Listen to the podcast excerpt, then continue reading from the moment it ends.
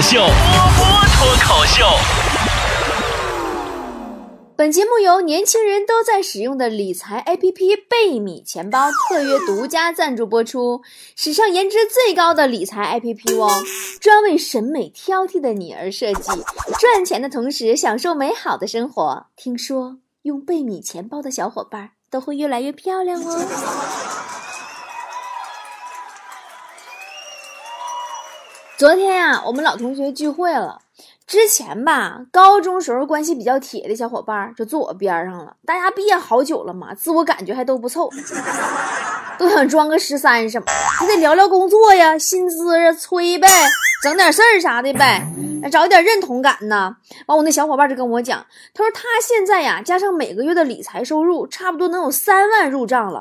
我当时我真是羡慕嫉妒恨啊！老天对我何其不公啊！我这每天吐血写稿子，小主播也比不上他呀。后来他私下告诉我，他赚外快的小秘密，他在用贝米钱包做理财呢。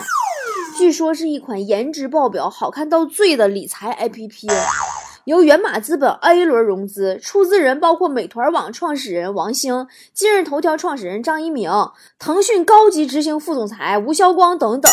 安全可信赖，他们也签约银行资金存管，有保险律所保驾护航，并且是存取灵活，怎么玩都是轻松赚。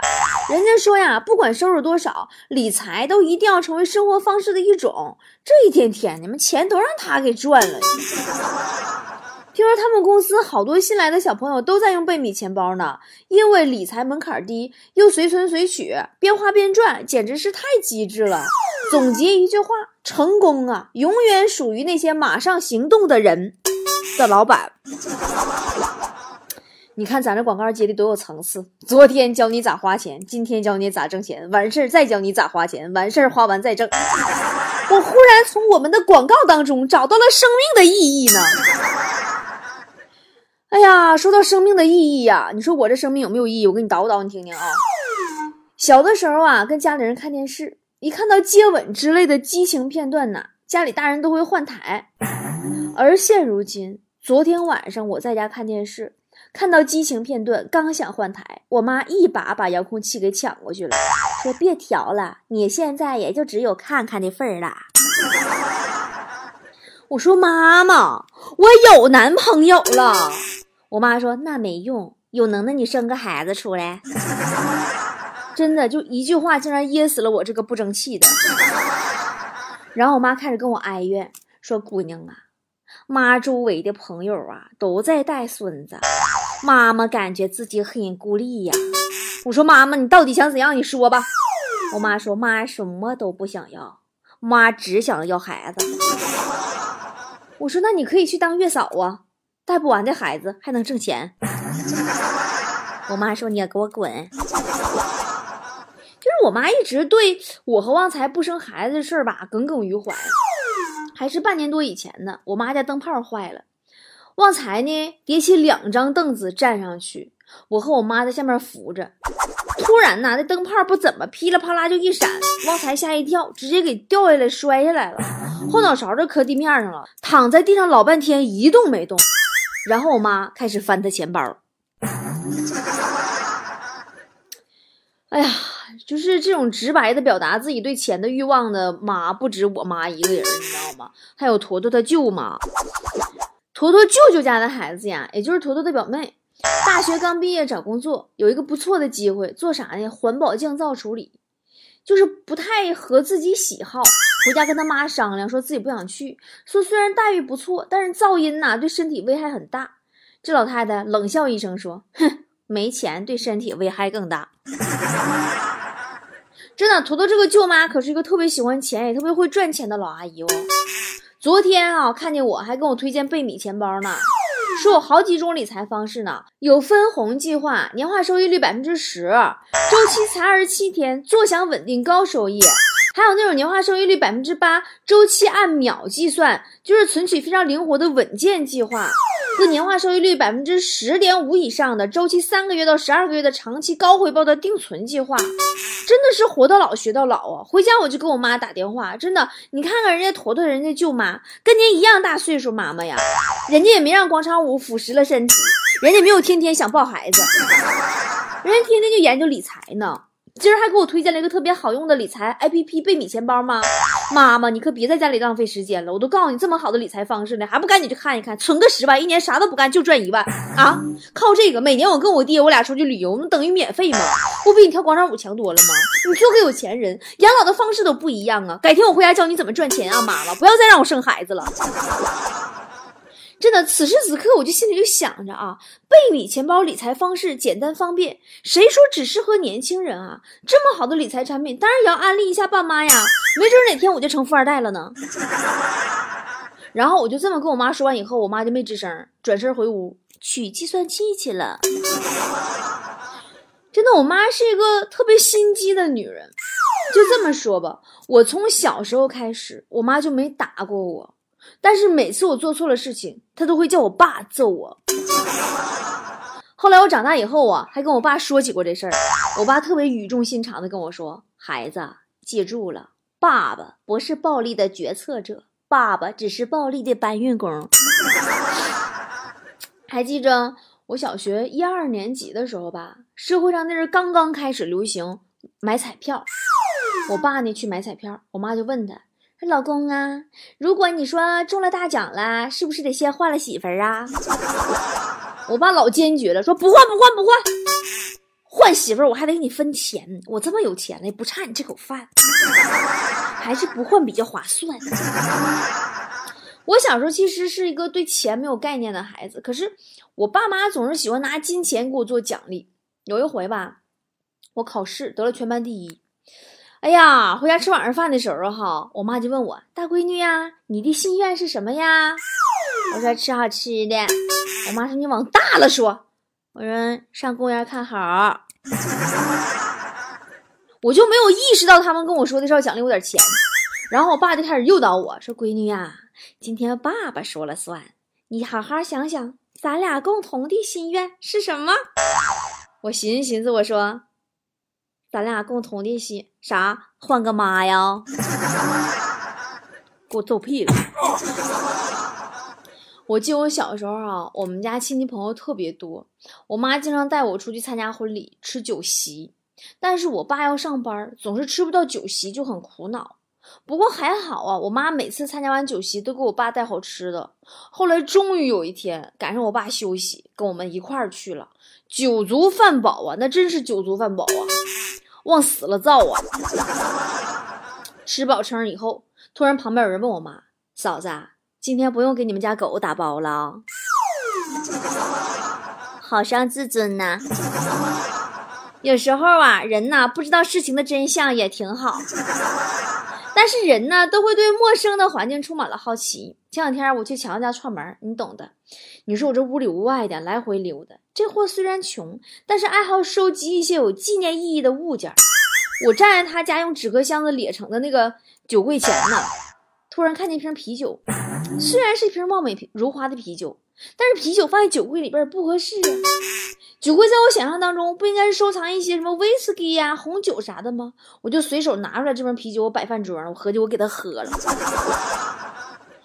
哎呀，我就合计强子啊，这爱美之心人皆有之。你这是百杯啤酒这么好看，对不？你给姐就喝了，你怎么地呢？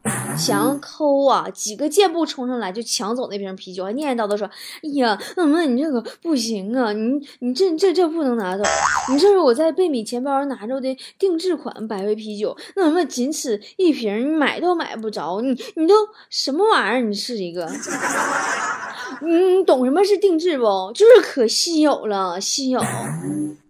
我当时我都听懵了，啊！我我说我那我就想要这瓶啤酒，怎么就不行吗？想要说我这瓶啤酒反正是不能给你了，要不你下个贝米钱包，这个理财 APP 利率高，理财又方便，经常啊给客户准备小惊喜，就像这个定制的小礼物、小啤酒啥的，只要你投资就有一机会获得呀。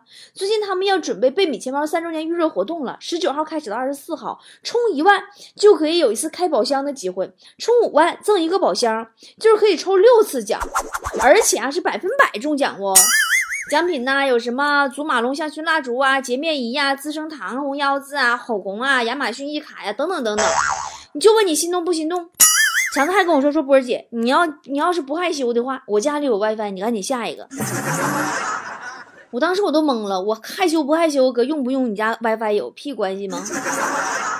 当然，我才不会让他在我面前，就是因为懂得多，就跟我就跟跟我俩就是牛逼闪电，得意洋洋的，对不对？我就默记住了备米钱包，回家用自己的 WiFi 下。哼，我是个有骨气的姐。啊，算了，还是说回我们家旺财吧，扯得有点远哈。我们家旺财呀，有一回也出去吃酒席去了，喝的呀，进屋就躺在地板上，爬都爬不起来了。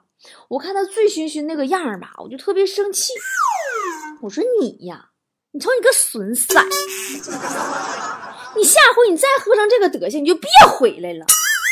旺财淡定的看着我说：“呃，嗯，嗯，要不是喝成这样，妈谁他妈愿意回来？你出去！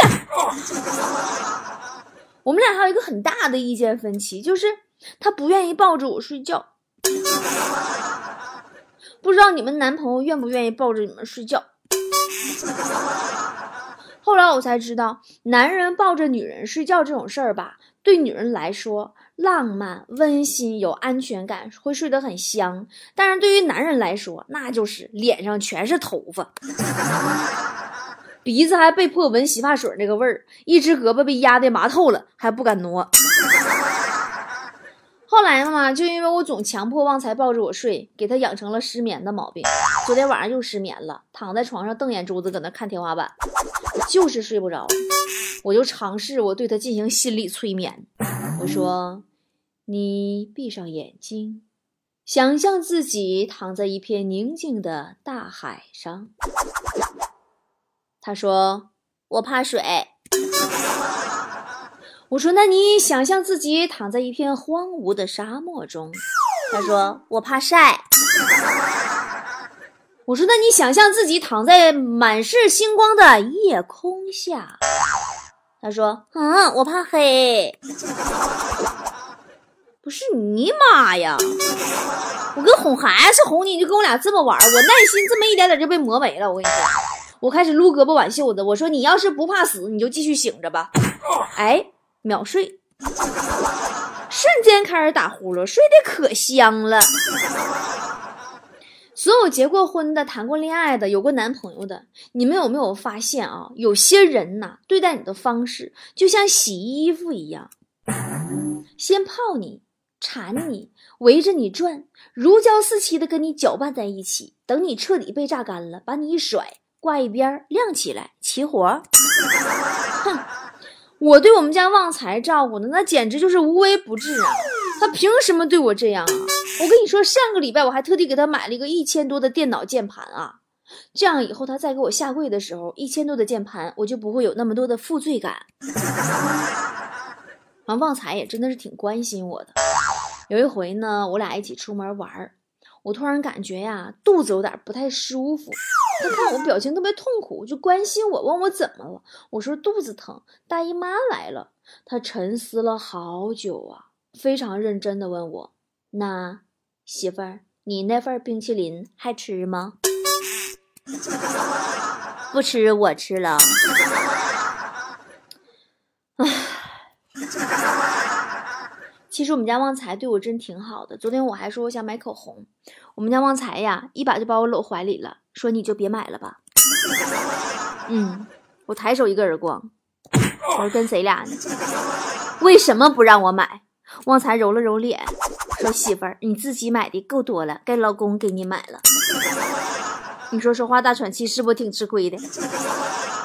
人家都说呀，一个人啊。对于喜欢的人和事儿，一是舍得花时间，二是舍得花钱，这是一切爱意的基本构成。然而，时间就是金钱呀，所以呢，我算了一个公式：爱意的基本构成就是花钱。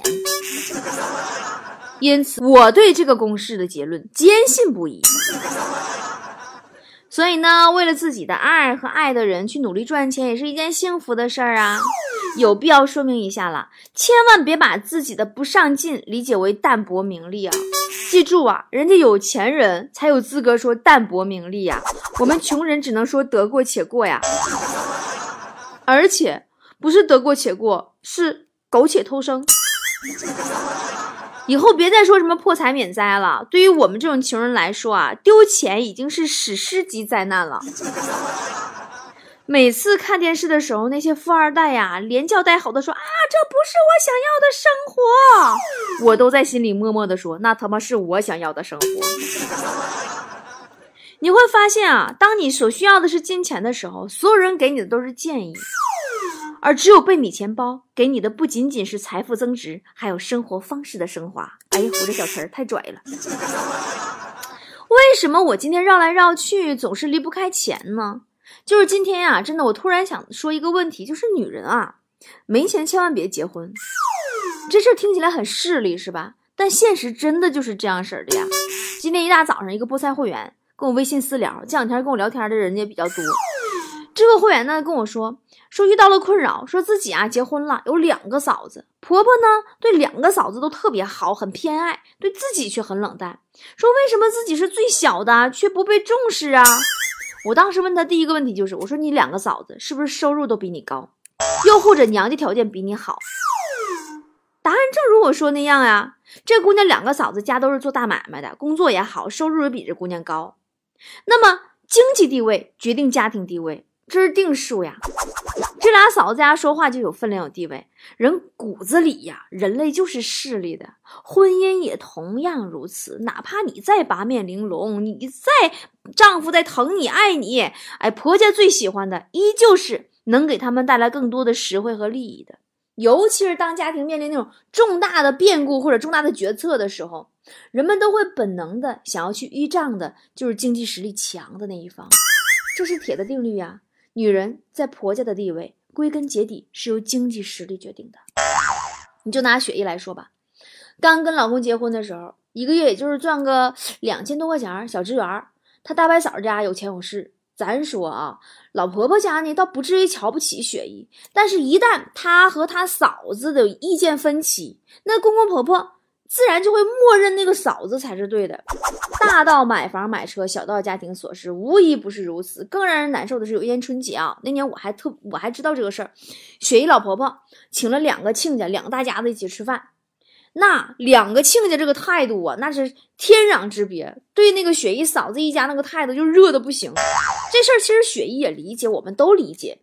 她嫂子家呢没少帮婆婆忙，但吧，谁心里看着这个都不舒服，对吧？但是这几年不一样了，雪姨收入变了，职位也变了，开始在老婆婆家说话不一样了。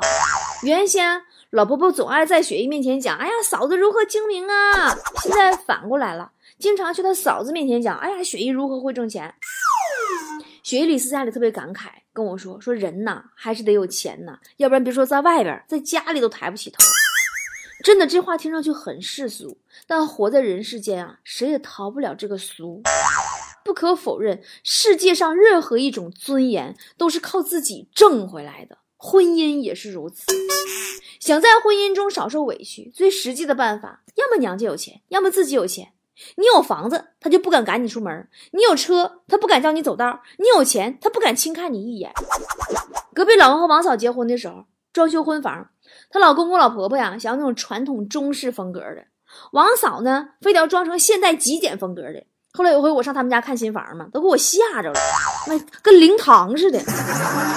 我说王嫂啊，你家结婚这房装的一片煞白嘛，跟灵堂似的。你老婆婆能同意吗？王王嫂说，那也有意见呢，但是我娘家给我拿钱呢。你看，吃人嘴软，拿人手软。自古以来，大宅门里少奶奶都会暗自比较谁娘家有权有势，谁家陪嫁多，出身低微的也受尽白眼儿。哪怕是帝王之家、重权之臣、皇亲国戚的女儿啊，都会被高看一眼啊。而那些庶出的、无权无势的女人们呐，连宫女太监也能踩你一脚的。咱能说是时代变了吗？不是啊，时代从来没变过。不管哪个时代，拜高踩低都是人类的本性。都来如此，现实不？残酷不？恶心不？但你告诉我。这世界上又有哪种人际关系不是基于现实生活之上的呢？《红楼梦》里边，探春精明能干吧？那可比王熙凤了呀。可是他依旧处处小心，事事逞强，因为他是庶出的身份，唯恐被人看清。现实生活当中，即便是自己家亲戚，也难逃势力的这个俗套。家里有钱的时候，兄弟姐妹儿咔咔咔串门；家里没钱的时候，哎呦我的娃，七大姑八大姨、两边的二舅们都离你远远的。亲戚骨肉尚且如此，你又怎么能指望那跟你无亲无故、没有血缘关系的老婆婆、老公公呀？婆家人无条件对你好，可能吗？有人要问说：“哎呀，那我娘家没有钱，就注定被人瞧不起吗？”不是啊，娘家有钱，你的面子是娘家人给你挣的；娘家没钱，你娘家面子靠你挣回来呀。就像刚才提到的雪姨一样，她自己有钱了，婆家再请亲家吃饭，你看看她再啥态度，对吧？在这个事儿上啊，还真就别较真儿，别生气，咱自己争气就好了。那些什么干得好不如嫁得好，那从来都是天真没见过世面的女孩一厢情愿的幻想，都是假象。事实是什么？事实是干得不好的，往往嫁的也不好，要么做牛做马，要么受尽窝囊气。因为这个世界上从来就没有坐享其成的婚姻。我说这些，并不是要让姑娘们不再相信婚姻，而是要告诉那些以信奉迈入豪门就可以乌鸡变凤凰的那些姑娘们，你别把事儿想的那么简单，一切都要用资源去交换。的确，美貌是资源，智慧是资源，学历是资源，但是钱是最硬气的资源。想要把希望寄托在男人和公公婆婆虚无缥缈的爱和良心上，不好意思啊，别做梦了，姑娘。你这跟赌博差不多，人一辈子可赌不起呀。